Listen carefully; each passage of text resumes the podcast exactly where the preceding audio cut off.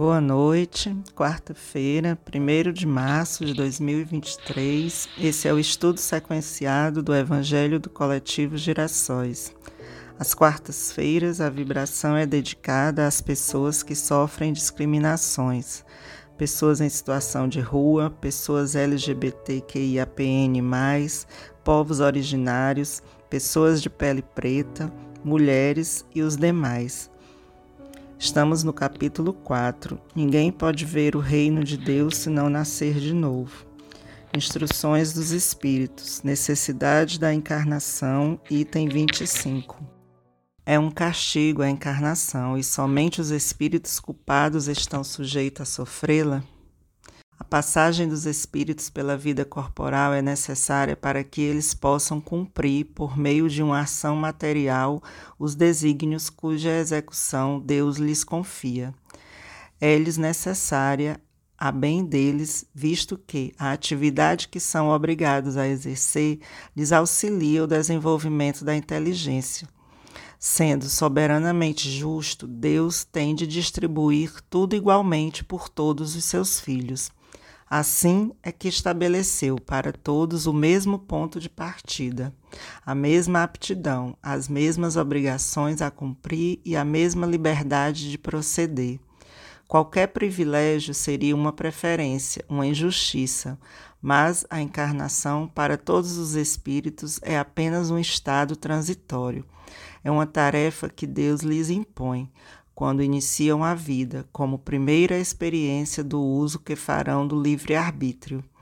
Os que desempenham com zelo essa tarefa transpõem rapidamente e menos penosamente os primeiros graus da iniciação e mais cedo gozam do fruto de seus labores.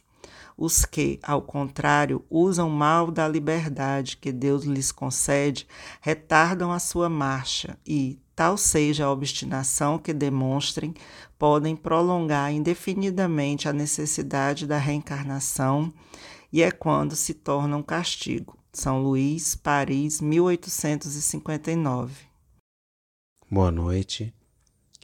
A espiritualidade nos demonstra nas várias obras da codificação, na explicação dos espíritos, como que essa temática da necessidade da reencarnação, que esse conhecimento fará com que todas essas formas de discriminação, todos esses preconceitos, todos esses julgamentos baseados na aparência, na raça, nas manifestações do tipo humano nas suas diversas formas, elas se tornam ridículas e absurdas.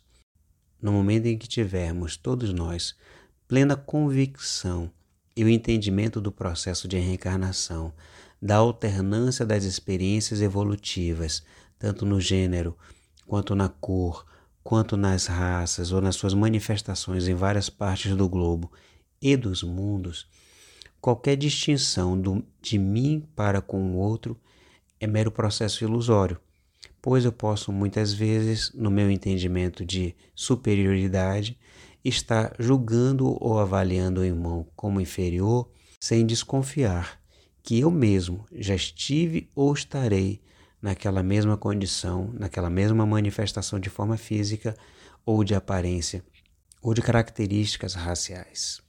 Assim sendo, presta um serviço à humanidade, à evolução moral da humanidade, o Espiritismo, com as instruções da espiritualidade, quando nos traz esse entendimento que poderá, no dado momento de maturidade da nossa humanidade, nos livrar dessa que é uma das piores, se não a pior chaga da humanidade.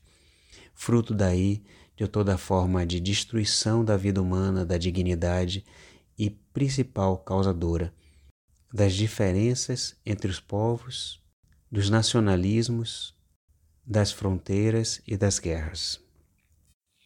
Querido Mestre Jesus, quando estivestes conosco aqui em Galiléia, na região de Nazaré, região que recebia tantos viajantes, tantas caravanas de todos os lugares, como demonstrou em Pentecostes, quando demonstrou inúmeras vezes que falava a todos os indivíduos nas suas línguas, nas suas culturas, no seu entendimento, se fazia entender por todos de forma simultânea e similar, sem deixar que qualquer um que te ouvisse deixasse de compreender suas palavras os seus ensinamentos.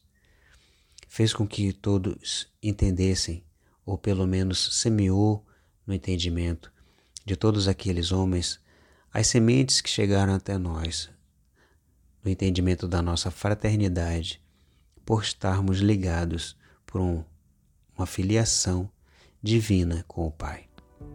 Assim, mestre querido, que essas sementes frutifiquem e deem em abundância os frutos do vosso ensinamento a todos nós.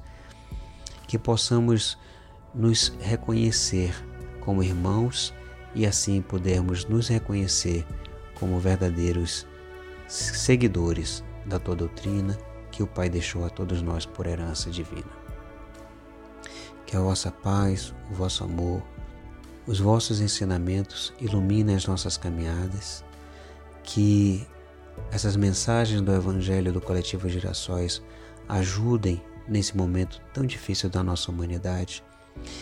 E que não mais seja permitido, em breve futuro, que os humanos se destruam mutuamente apenas pela sua forma, pela sua aparência ou pelas distintas origens de seus nascimentos. Se conosco, hoje e sempre, que assim seja. Este foi mais um Evangelho do Coletivo Gerações Espíritas pelo Bem Comum.